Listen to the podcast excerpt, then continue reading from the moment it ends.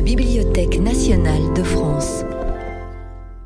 Dans le cadre des conférences du Centre national de la littérature pour la jeunesse, la BNF invite Bernard Friot à rendre hommage au plus grand écrivain italien pour la jeunesse, Gianni Rodari, dont on a fêté le centenaire de sa naissance en 2020.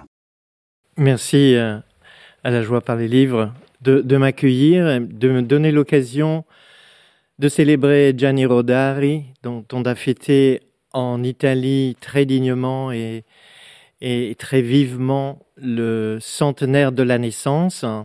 Malheureusement, la pandémie a empêché euh, l'organisation de manifestations en France.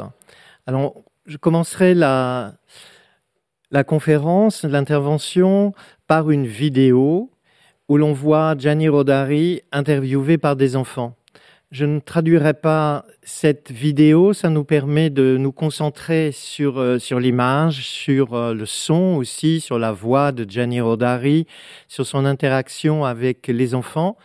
Mais j'ai construit mon exposé à partir des différents éléments de cette vidéo et donc euh, la traduction se fera au cours de la conférence.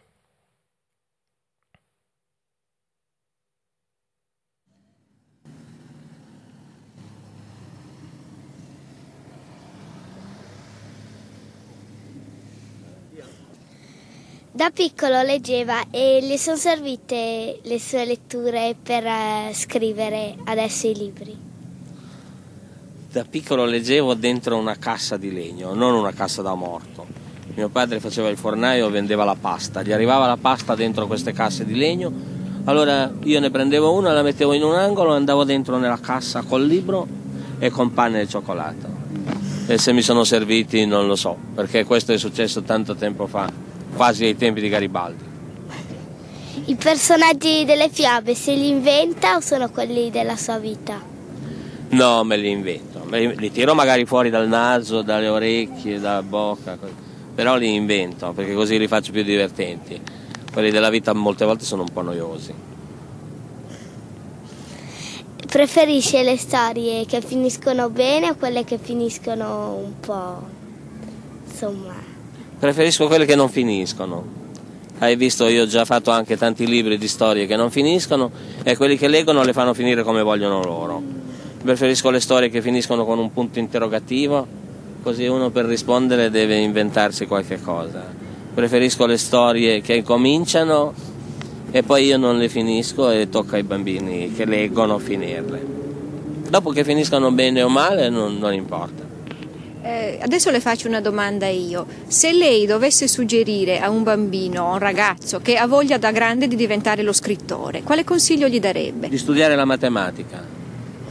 No, voglio dire, di, di studiare bene, di crescere attento, ma di non preoccuparsi troppo di scrivere, di non avere fretta. Dovrà scrivere quando proprio se non scrive gli fa male il braccio. Ecco. Per adesso, se a non scrivere il braccio non gli fa male, vuol dire che può aspettare un po'. Ma glielo... Quando proprio se non scrive, il braccio gli fa male, deve scrivere per forza, allora deve fare lo scrittore. Ma glielo consiglia oppure gli consiglia di fare un altro mestiere? La sua esperienza qual è? Ci si trova bene a fare gli scrittori? La mia esperienza è che ci si trova bene a fare quello che capita di fare. Io ho fatto tanti lavori e ho imparato questo. Ti capita di fare quella cosa lì? Falla bene, qualche cosa ne uscirà. Allora, io ho letto da piccola le sue poesie, no? Poi ho, mm, ho, scoperto insomma, che ha fatto anche alcuni testi per delle canzoni. Che differenza c'è fra scrivere canzoni e fare poesie? Eh, non lo so, perché io testi apposta per le canzoni non ne ho mai fatti. Cioè, io avevo fatto dei testi, delle poesie, come dici tu, io le chiamo filastrocche, che sono piaciuti a Sergio Endrigo e ha detto ci voglio fare delle canzoni allora sono stati anche un po' modificati, ma io non li ho scritti apposta per le canzoni.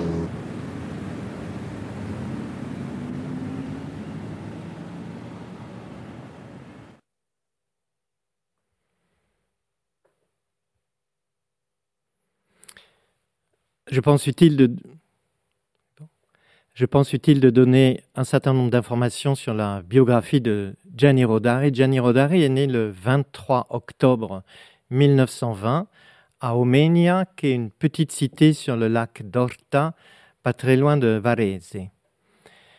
Son vrai nom à l'état civil est Francesco Giovanni Rodari. Et quand il euh, est né, il avait déjà un demi-frère de 12 ans, né d'un premier mariage de son père, Giuseppe. Et après son veuvage, ce dernier a épousé la future mère de Gianni, Maddalena, qui avait été ouvrière dans une papeterie, puis employée de maison, pour ne pas dire euh, bonne, dans une famille bourgeoise.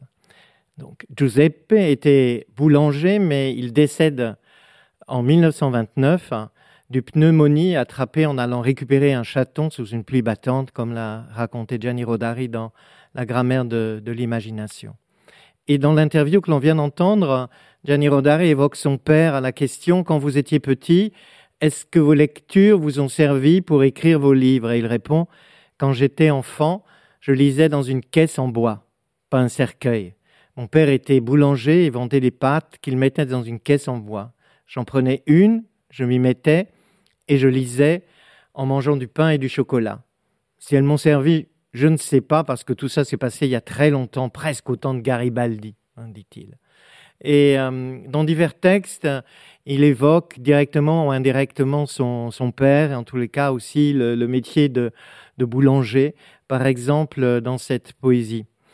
Si j'étais boulanger, je voudrais cuire un pain assez grand pour rassasier tous, tous ceux qui n'ont rien à manger. Un pain plus grand que le soleil, doré, parfumé, autant que les violettes. Ah, ce pain. Pour le manger, il viendrait de l'Inde et du Chili, les pauvres, les enfants, les petits vieux et les oiseaux. Ce sera une date à apprendre par cœur, un jour où personne n'aura faim, le plus beau jour de l'histoire de l'humanité. Rodari aura un frère, un frère plus jeune, né deux ans après lui, Mario, avec qui il sera très lié, bien que leur caractère soit très différent. Alors que Mario est expansif, aventureux, Gianni est un enfant timide, réservé, malingre. Mais Rodari parle dans ses souvenirs d'une enfance euh, plutôt heureuse, à la fois libre et protégée par des parents attentifs et aimants, au moins jusqu'à la mort de son père. Après la mort de son père, d'ailleurs, il déménage avec sa mère et, Mario à Gavirate, une petite ville proche de la frontière française, tandis que son demi-frère reprend la boulangerie familiale. Après l'école élémentaire, Gianni entre au séminaire, un des rares moyens pour les enfants de familles modestes de continuer des études. Mais sa mère comprend assez vite que ce n'est pas la bonne solution et elle le fait entrer à l'équivalent de l'école normale d'autrefois il reste inscrit à un mouvement de jeunesse catholique et c'est dans la revue de ce mouvement qu'il publie à 16 ans ses premiers récits. En 1937, donc il a juste 17 ans, il réussit son euh, examen euh, pour devenir enseignant de primaire. Son premier emploi est pour quelques mois celui de précepteur dans une famille de juifs allemands dont il s'occupe des enfants. Un épisode très important pour lui et qu'il développe dans la grammaire de l'imagination. Parce que c'est pour lui l'occasion euh, d'apprendre l'allemand et de découvrir de grands auteurs comme euh, Nietzsche ou Novalis. Dans, les années qui suivent, il enseigne euh, dans des écoles rurales et gardera de cette période un souvenir mitigé. D'une part parce qu'il se sentait mal préparé, mais aussi parce qu'il a développé au contact des enfants son goût pour l'invention d'histoires et hum, il a pu expérimenter des méthodes nouvelles pour exercer leur imaginaire. Quand l'Italie entre en guerre en 1940, Rodari est déclaré inapte au service et n'est pas enrôlé. Il commence alors euh, des études de langue étrangère à Milan, mais études qu'il ne terminera pas. En 1943, il est rappelé par l'armée et assigné à l'hôpital militaire.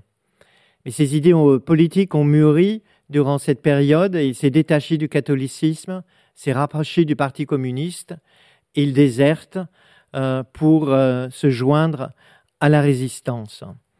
Malheureusement, des problèmes de santé feront que sa participation à la résistance ne sera pas très intense. Mais il va nouer des liens qui seront euh, extrêmement importants pour toute sa vie.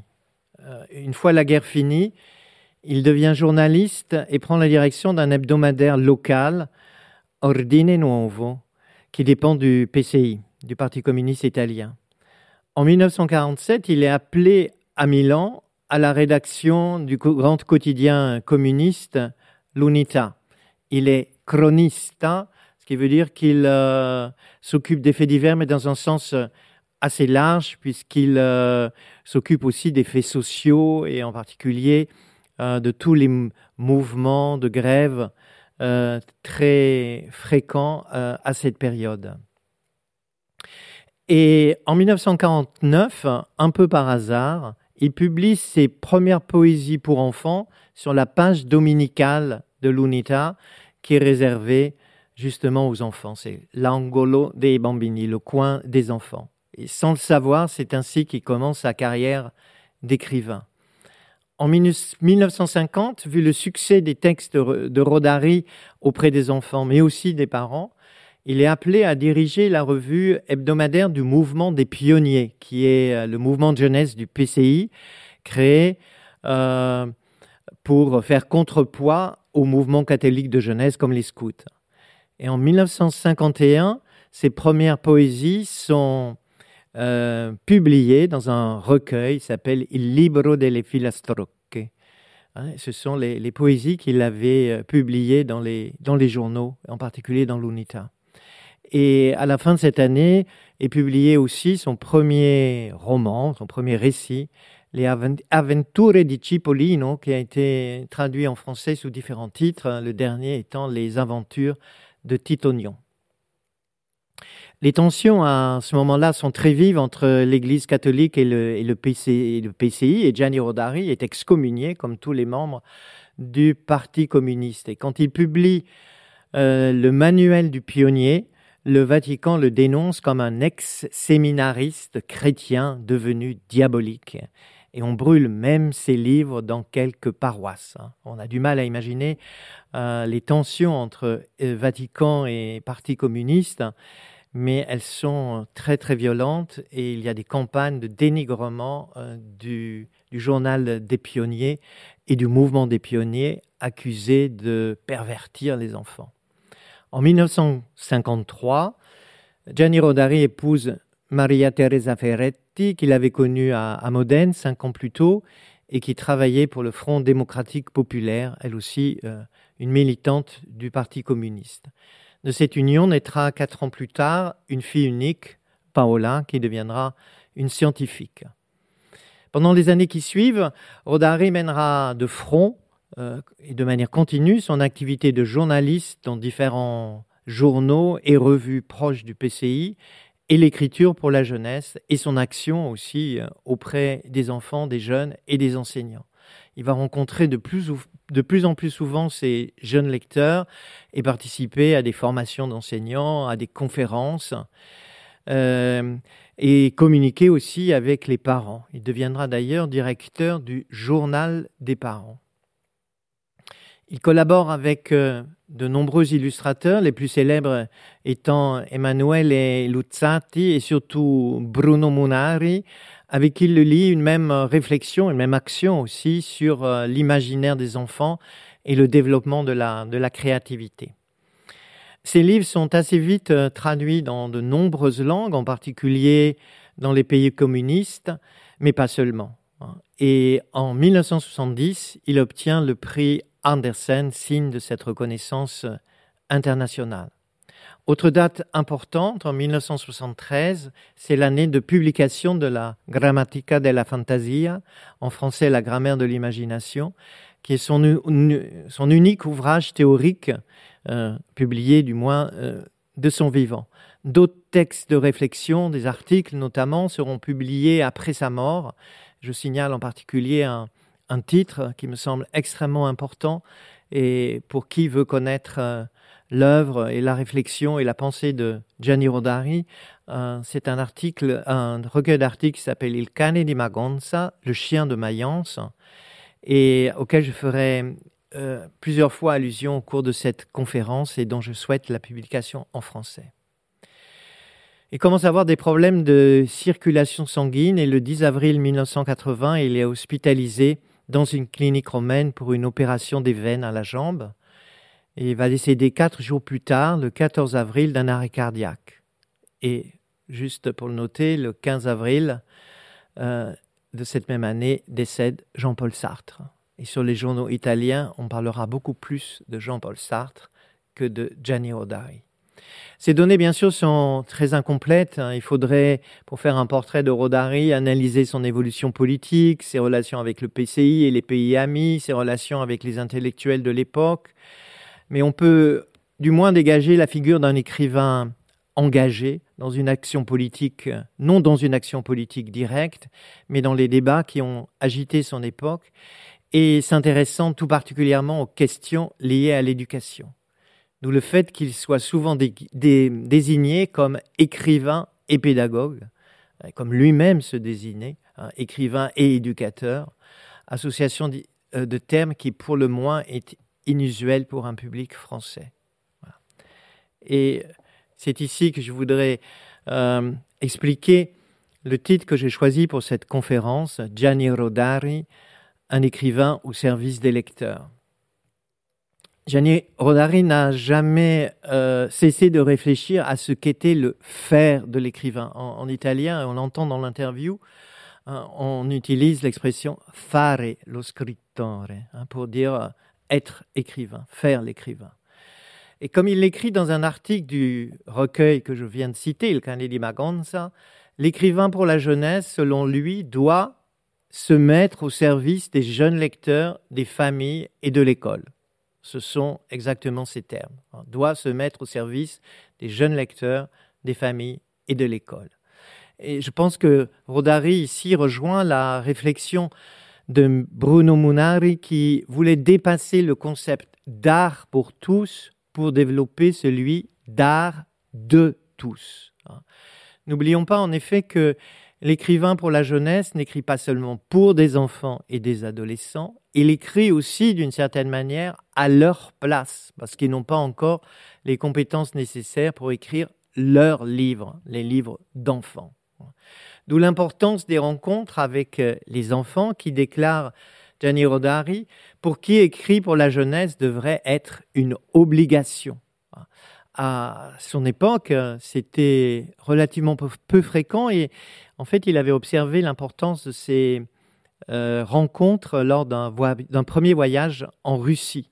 On peut euh, imaginer qu'en France, dans les années 50, c'était une occasion extrêmement rare pour des de rencontrer des écrivains. Donc lui-même, il n'a jamais cessé d'écrire avec les enfants, d'analyser leurs réactions, de nourrir leur imaginaire, d'interagir en permanence avec eux.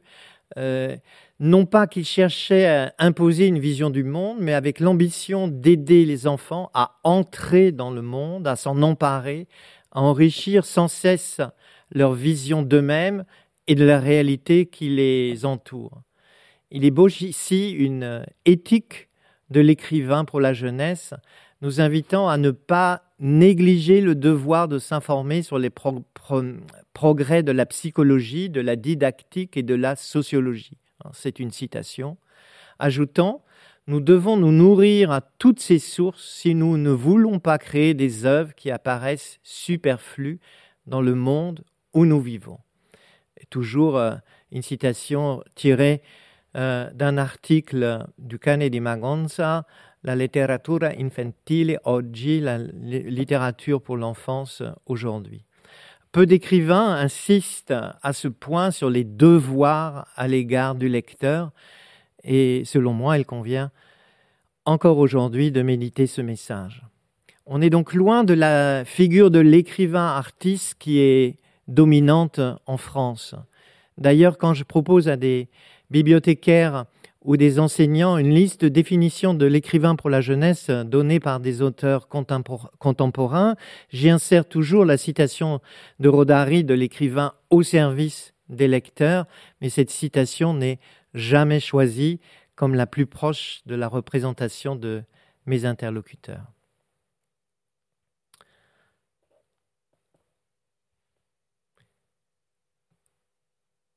Gianni Rodari et les, enfants dans la vidéo, on voit donc Gianni Rodari entouré d'enfants répondant à leurs questions avec un grand naturel.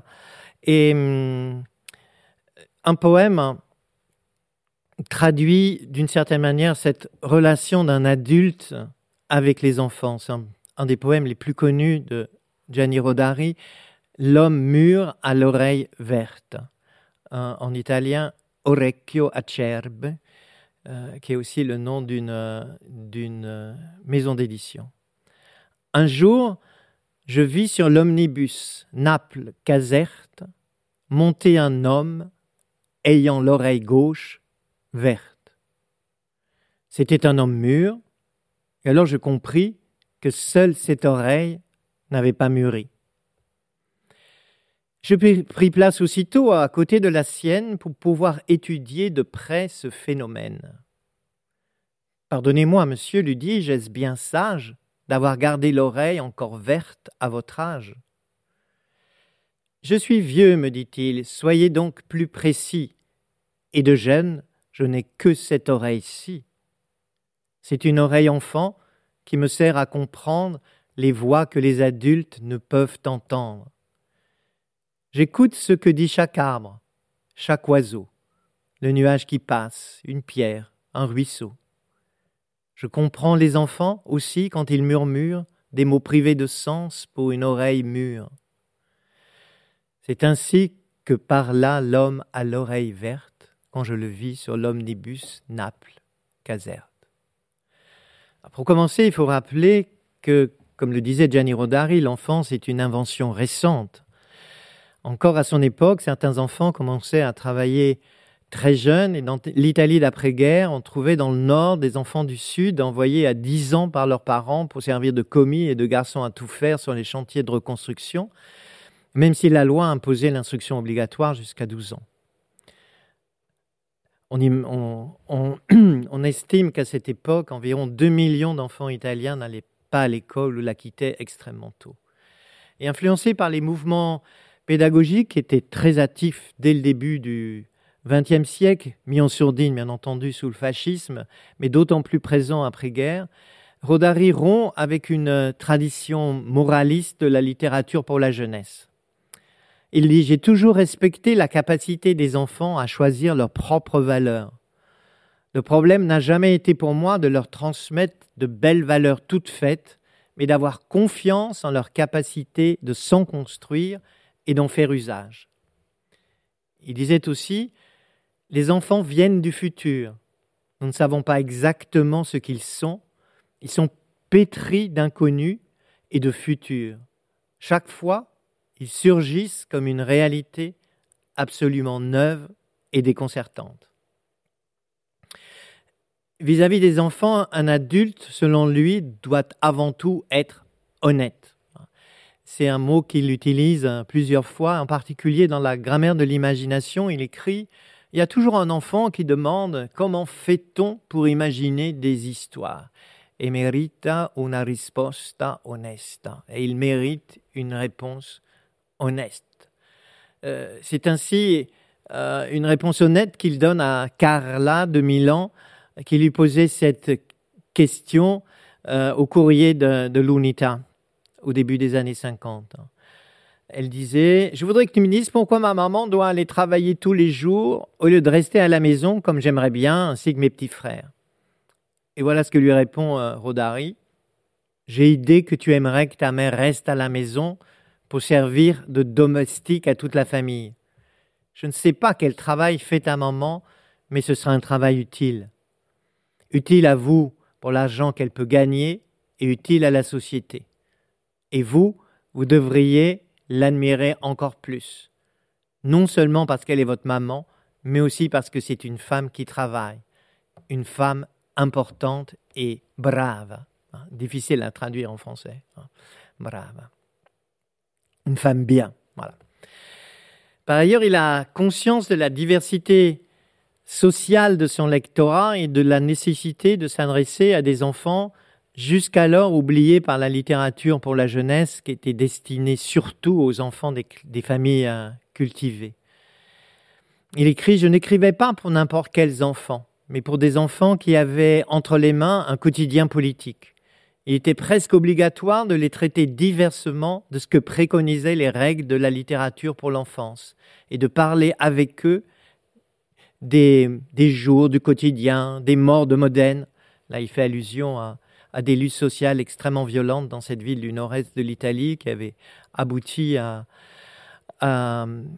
des tirs de l'armée et de la police sur des manifestants. Il leur, faut, parler du monde réel, non d'un monde de convention. Rodari nous invite donc à nous interroger sur la sociologie de la littérature pour la jeunesse. Par exemple, quels groupes sociaux sont représentés dans les livres pour l'enfant, dans, le, dans les livres pour enfants Donnent-ils une image complète, représentative de la société et de la diversité des cultures? Parler de la réalité euh, aux enfants, pour Rodari, ce n'est pas renoncer à l'espoir et à l'utopie. Au contraire, pour Rodari, les enfants nous obligent à croire à un futur meilleur. Je sais bien, dit-il, que le futur ne sera pas beau comme dans un conte, mais ce n'est pas cela qui compte. Il faut que l'enfant fasse provision d'optimisme et de confiance pour défier la vie. Et puis, ne négligeons pas la valeur éducative de l'utopie. Si nous n'espérions pas, malgré tout, un monde meilleur, qui réussirait à nous faire aller chez le dentiste?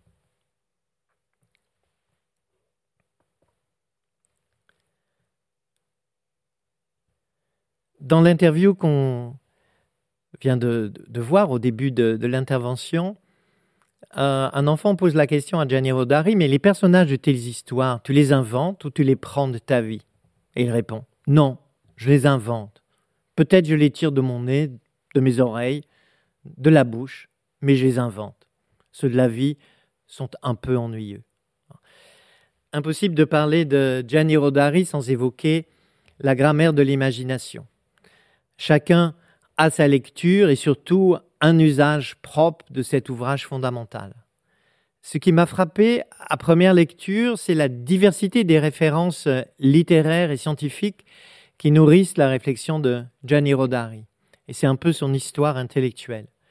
Il cite Freud, Novalis, Henri Vallon, Paul Valéry, Lautréamont et bien d'autres, dessinant ainsi les courants de pensée qui l'ont influencé la psychanalyse, la psychologie de la connaissance, les grands courants pédagogiques, le romantisme allemand, le surréalisme français. Et tout cela alors euh, qu'il était engagé auprès du Parti communiste euh, et ne reniait pas la philosophie des Lumières, euh, ni la croyance en la raison. Mais dit-il, l'imagination fait partie de la raison il n'y voit pas d'opposition. Euh, l'imagination fait partie de nous comme la raison. Regarder à l'intérieur de l'imagination est un moyen comme un autre de regarder à l'intérieur de nous-mêmes. Écrire pour la jeunesse, c'est donc aider l'enfant à développer sa capacité à créer, à se construire en tant qu'individu et en tant qu'être social dans le jeu permanent entre acceptation des règles et transgression. Ce que je fais, c'est rechercher les constantes, les mécanismes imaginaires, les lois pas encore connues de l'invention pour en rendre l'usage accessible à tous, écrit euh, Rodari. Ajoutant toujours à propos euh, de la grammaire de l'imagination, on y traite de différents moyens d'inventer des histoires pour les enfants et d'aider les enfants à inventer par eux-mêmes leurs histoires. L'imaginaire, selon lui, n'est pas repli sur soi, fuite de la réalité, mais au contraire incitation à l'action, à la prise de parole, à l'engagement dans la vie. L'imagination, ou la fantaisie, hein, pour reprendre le, le terme italien, n'est pas non plus le désordre. Il y a une logique dans son développement. Et comme le dit le critique Tullio Di Mauro, Rodari aimait la netteté. Il aimait la logique, il aimait la grammaire. Il l'aimait tellement qu'il voulait en permanence offrir à tous la, la possibilité de modifier, de construire de nouveaux modes d'organisation, de nouvelles grammaires, pas des antigrammaires. C'était quelqu'un qui démontrait en permanence qu'il est possible d'aimer les grammaires à condition qu'on sache les construire, à condition qu'on sache passer d'une grammaire à l'autre, qu'on sache les vivre non comme une contrainte, mais comme un choix de cohérence, de régularité, qu'on puisse remplacer par d'autres choix quand c'est utile et quand on a envie de changer. Un autre aspect souligné par euh, Rodari est l'importance du langage dans la construction de l'imaginaire. Parce que profondément, c'est dans et par les mots que se fait la rencontre entre l'imaginaire de l'individu et l'imaginaire social. L'imaginaire ne procède pas du langage, pas plus que le langage n'est la condition de l'imaginaire. Ils s'interpénètrent, se nourrissent l'un de l'autre. Parce que chaque mot est associé à mille autres, à des images, des sensations, des émotions. L'imaginaire naît de ces associations autant qu'il en crée de nouvelles. Rodari n'a cessé d'explorer et d'utiliser les ressources du langage dans l'invention des histoires. Il nous invite à une approche libératrice par rapport aux enfants, notamment en donnant un autre statut aux erreurs de langage. Un mot mal prononcé, mal orthographié, déformé, révèle, si on sait l'analyser, le fonctionnement de la langue, permet paradoxalement de construire la norme en lui donnant du sens. Et d'ailleurs, euh, a été traduit récemment, en 2020, euh, son livre des erreurs, Il libro euh, degli errori, en français, et c'est un livre vraiment de référence. En plus, il a été publié dans l'édition avec les illustrations de Bruno Munari. Donc c'est donc une pratique inventive et créatrice de la langue qui permet à l'enfant d'entrer dans la communication et de la renouveler sans cesse.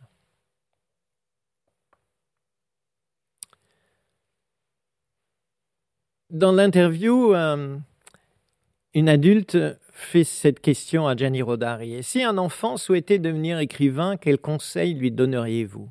Avec son humour et son ironie, il répond d'étudier les mathématiques. Je veux dire de faire de bonnes études, d'être attentif, mais pas de se préoccuper trop d'écrire, de ne pas être pressé. Il devra écrire au moment où s'il n'écrit pas, il aura mal au bras. Dans un article intitulé Écrire pour les enfants, Rodari a développé sa réflexion sur l'écriture pour l'enfance. Il dit Écrire signifie en premier lieu écrire pour soi-même. Mais écrire pour les enfants ne signifie pas écrire pour soi-même. Cela signifie poser d'une métaphore musicale, utiliser un instrument particulier et non tout l'orchestre. Utiliser une clé et non toutes les clés. Et partant de son histoire d'écrivain venu à l'écriture par hasard, selon ses propres termes, et du dialogue en tant que journaliste, il entretenait avec euh, ses lecteurs, enfants et adultes.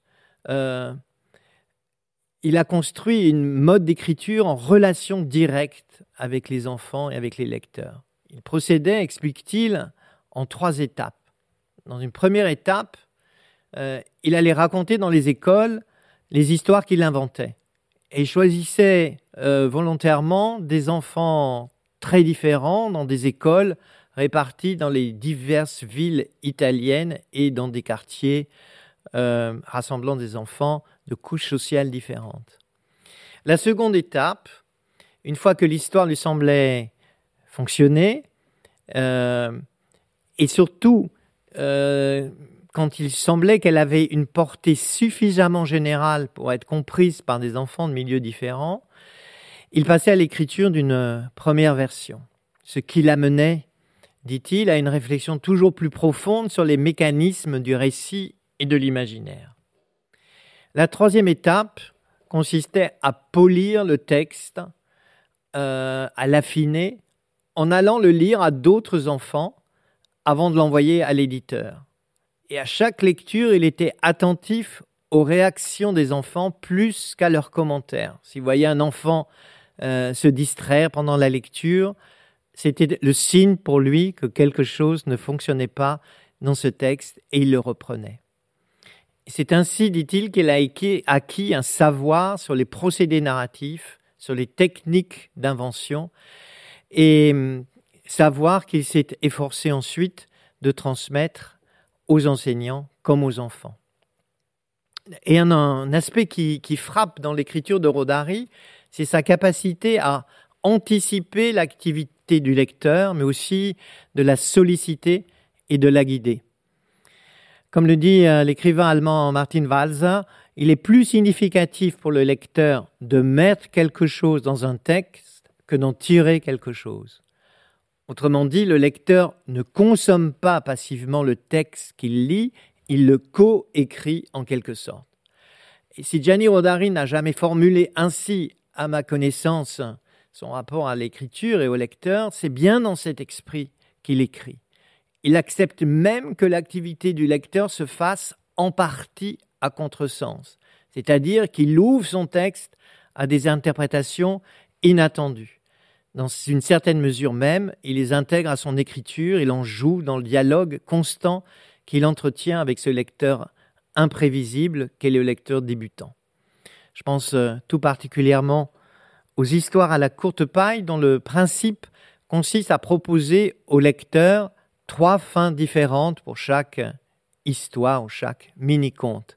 Ce n'est pas un artifice, mais c'est une sorte de dévoilement du jeu littéraire et une invitation au lecteur de prendre le pouvoir sur la fiction. Un enfant euh, disait après une rencontre avec Gianni Rodari, ce qui m'a plu le plus chez lui, c'est qu'il nous rendait acteurs. Et chacun de ces textes rend le lecteur acteur de sa propre lecture.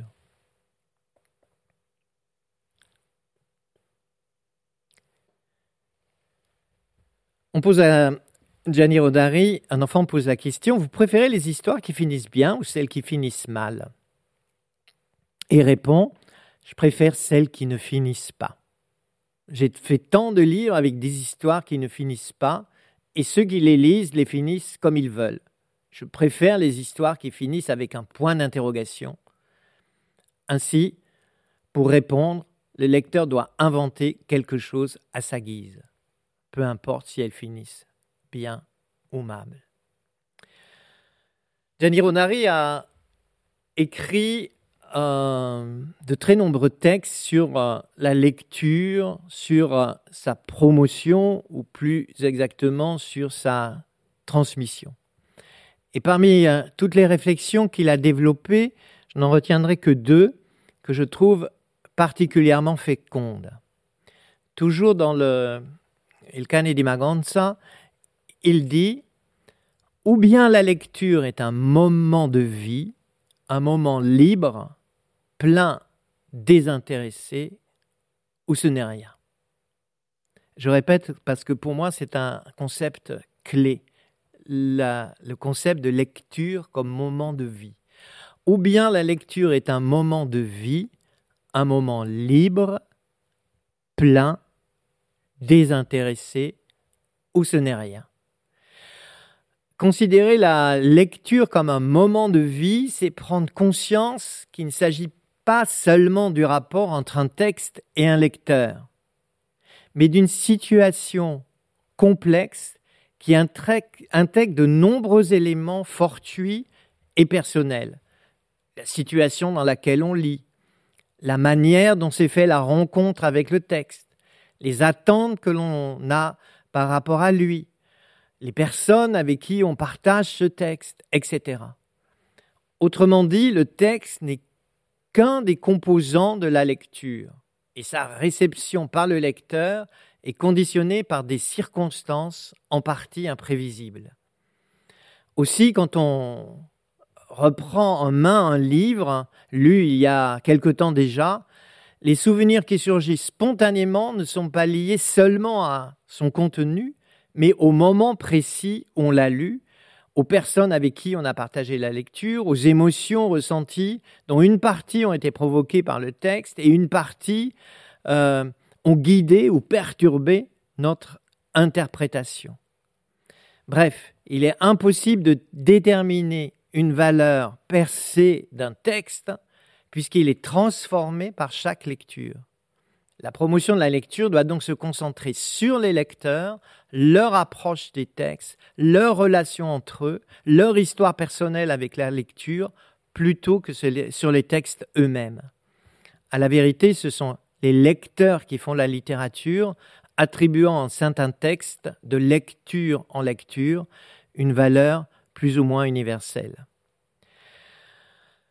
Une autre révélation pour moi ont été les neuf moyens pour enseigner à détester la lecture qu'énumère Gianni Rodari dans l'ouvrage Scuola di Fantasia, hein, école d'imaginaire. Ces neuf moyens pour euh, enseigner aux enfants à détester la lecture sont, premièrement, présenter le livre comme une alternative à la télévision.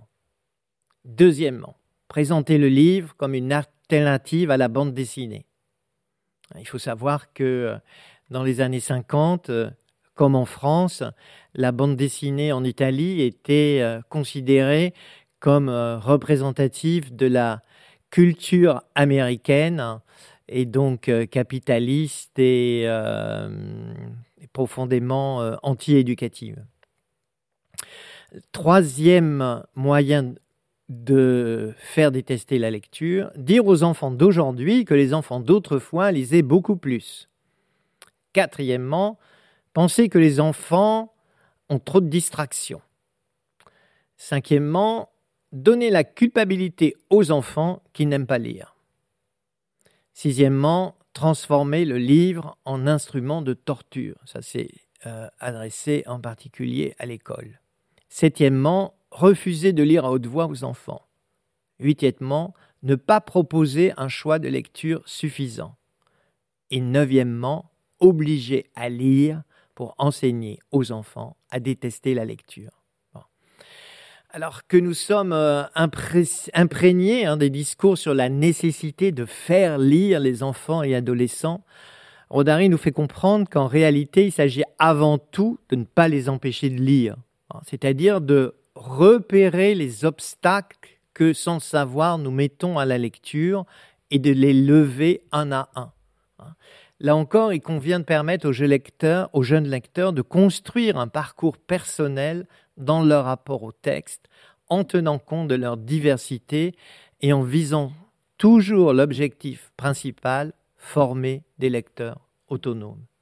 Et ainsi, Gianni Rodari anticipait les réflexions de Geneviève Pat dans Laissez-les lire, hein, Les enfants et les bibliothèques, qui est paru en 87, euh, et celle de Roberto Denti, Lasciamoli leggere, hein, qui, veut dire exactement la même chose en, en, en italien, livre sorti en 1999 en Italie, tout comme celle de Daniel Pennac dans Comme un roman.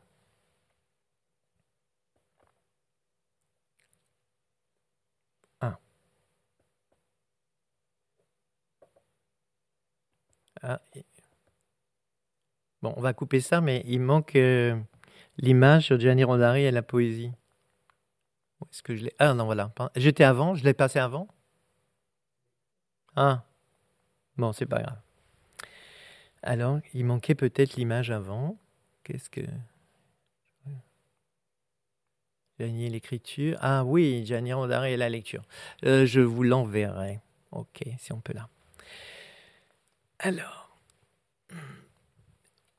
dans le recueil d'articles que j'ai déjà évoqué, Il Cani di Maganza, Rodari pose la question suivante. La poésie pour enfants est-elle de la poésie? On pourrait répondre, écrit-il, qu'il ne peut exister une poésie pour enfants pas plus qu'il n'existe une poésie pour avocat, pour maître d'école ou gardien de nuit. La poésie existe de façon autonome, abstraction faite de qui est destinataire de son message, ou elle n'existe pas. Et cependant, dans l'interview euh, alors euh, projetée au début de la conférence, il répond ainsi à la question quelle est la différence entre poésie et texte pour la chanson?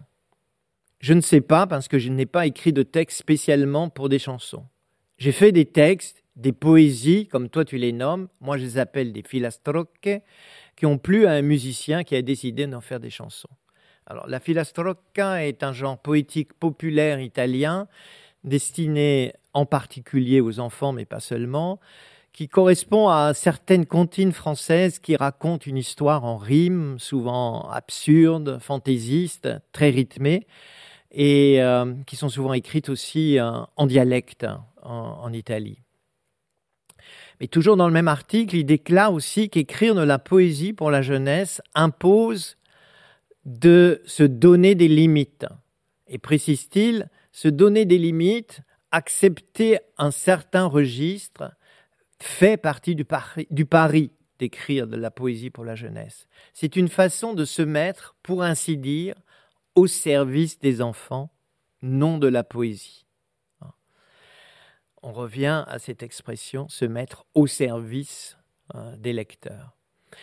En réalité, pour lui, il y a bien il y a, existe des caractéristiques propres à la poésie pour la jeunesse, mais qui ne l'excluent pas du champ poétique général la poésie pour la jeunesse, pour lui, euh, fait partie en fait de la poésie populaire et elle est essentiellement orale. Ce qui ne l'empêche pas dans son écriture d'explorer des structures diverses, de s'inspirer de la poésie contemporaine de son temps et de puiser largement dans l'esprit et les techniques du surréalisme français. Sa poésie est à la fois engagée et ludique. Née souvent du dialogue avec les lecteurs des journaux qui l'animent, elle traite de thématiques contemporaines, la paix, le travail, l'injustice, mais elle joue aussi beaucoup avec le langage et de façon très libre. D'ailleurs, pour lui, la poésie est la plus haute forme de connaissance et d'exploration du langage. Petit... Petit chat dans la gorge.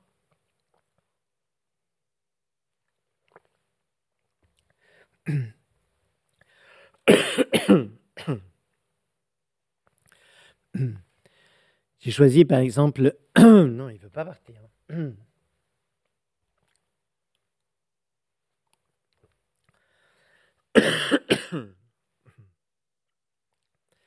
Un gatto italiano nella gola.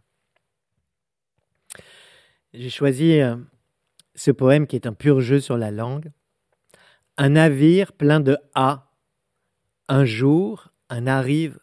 Pardon, je recommence. Un navire plein de A. Un jour, un arrive. Oh On recommence. Un navire plein de A. Un jour, un navire arriva, plein de mots commençant par A. Abricot, ancêtre, avocat. Anachorète, anaconda alibi, ange, angine, anguille, anal, anneau, autruche, aiguille, arc, arche, archiduc, avorton. Armure, armoire, accordéon, ato, martichaut, acrobate, anthropophage, aristocrate, âne, agent, andouille, adjuvant, arbalète, araignée, aimant, âge, adage, adjo, adagio âme, allégorie, allégro, elle, aigle, aiglefin, aigrefin, ascète, arsouille, alexandrin, et bien d'autres absurdités pouvant cacher des vérités. Dans la cale d'un navire, si plein de A qu'il en chavire. Si ça vous chante, continuez avec les lettres B ou C, ou d'autres, si vous préférez.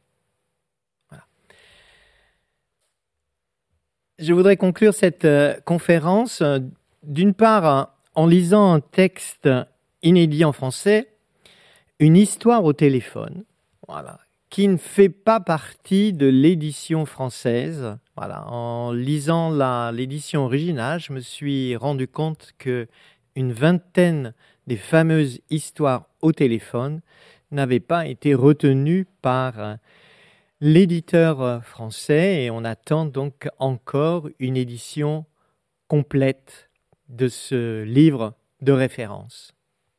L'histoire que j'ai choisie s'appelle Le maçon de la Valtelline. Euh, pardon, le, Il muratore della Valtellina. La Valtelline est une, euh, une vallée du nord de l'Italie. Un jeune homme de la Valteline, ne trouvant pas de travail au pays, émigra en Allemagne, à Berlin plus précisément, et trouva un emploi de maçon sur un chantier. Mario, ainsi se nommait le jeune homme, en fut très heureux. Il travaillait dur, mangeait peu, et ce qu'il gagnait le mettait de côté pour pouvoir se marier. Un jour, alors qu'on creusait les fondations d'un nouvel immeuble, un échafaudage s'effondra. Marion tomba dans la coulée de béton armé et mourut instantanément. Il fut impossible de récupérer son corps. Mario était mort, mais n'éprouvait aucune douleur.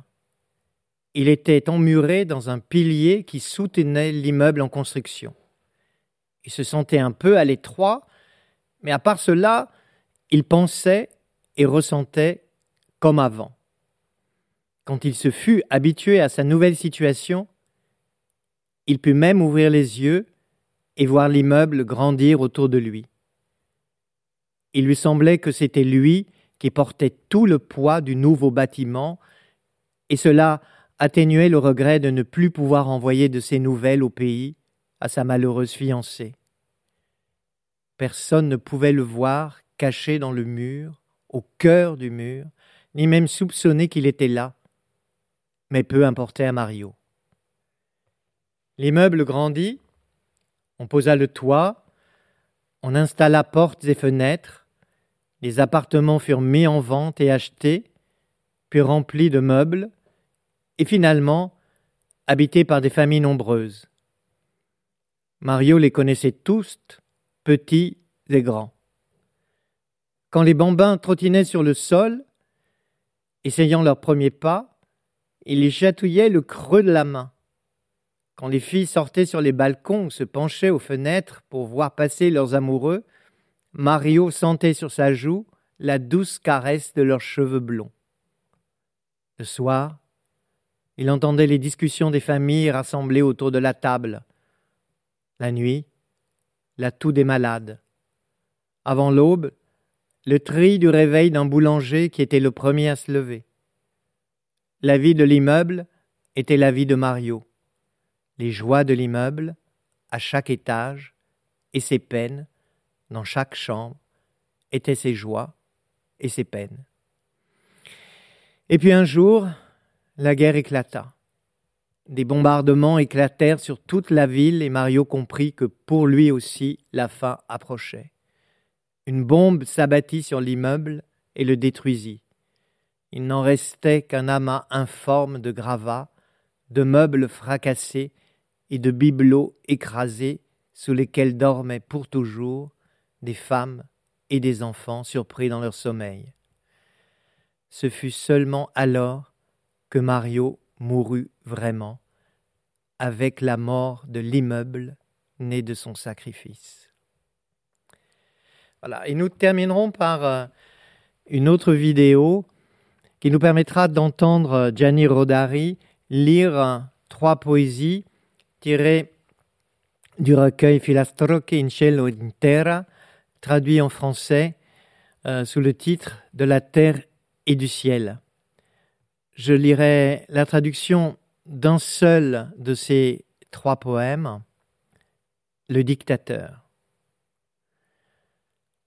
Un point tout petit, petit, mais d'orgueil tout bouffi, criait d'une voix furibonde Après moi, la fin du monde. Devant cette conduite indigne, les mots protestèrent. Il est fou, il se croit un point c'est tout, et il n'est qu'un point à la ligne. Alors, au milieu de la feuille, ils le laissèrent tout seul, et le monde continua, sans lui une ligne plus bas. Et maintenant la parole a Gianni Rodari.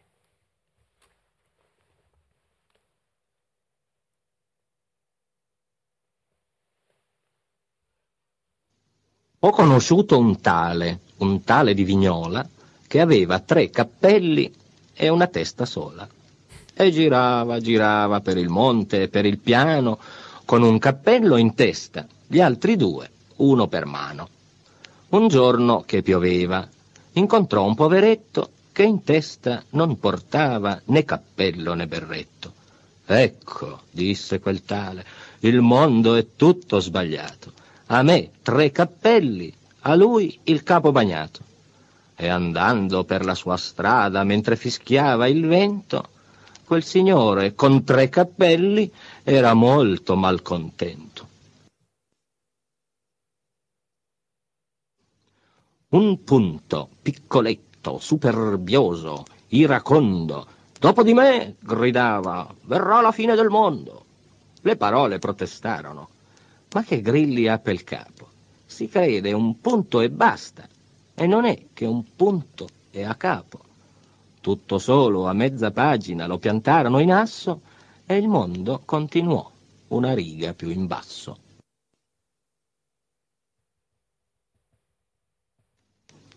Ho conosciuto un tale, un tale di Macerata, che insegnava ai coccodrilli a mangiare la marmellata. Le marche, però, sono posti tranquilli. Marmellata ce n'è tanta, ma niente coccodrilli. Quel tale girava per il monte e per la pianura in cerca di coccodrilli per mostrare la sua bravura. Andò a Milano, a Como, a Lucca, ad Acqua Pendente, tutti posti bellissimi, ma coccodrilli niente. È ancora lì che gira. Un impiego non l'ha trovato. Sa un bellissimo mestiere, ma è sempre disoccupato. Vous venez d'écouter un podcast de la Bibliothèque nationale de France. Retrouvez les conférences, rencontres et créations de la BNF sur toutes les plateformes de podcast ainsi que sur le site bnf.fr.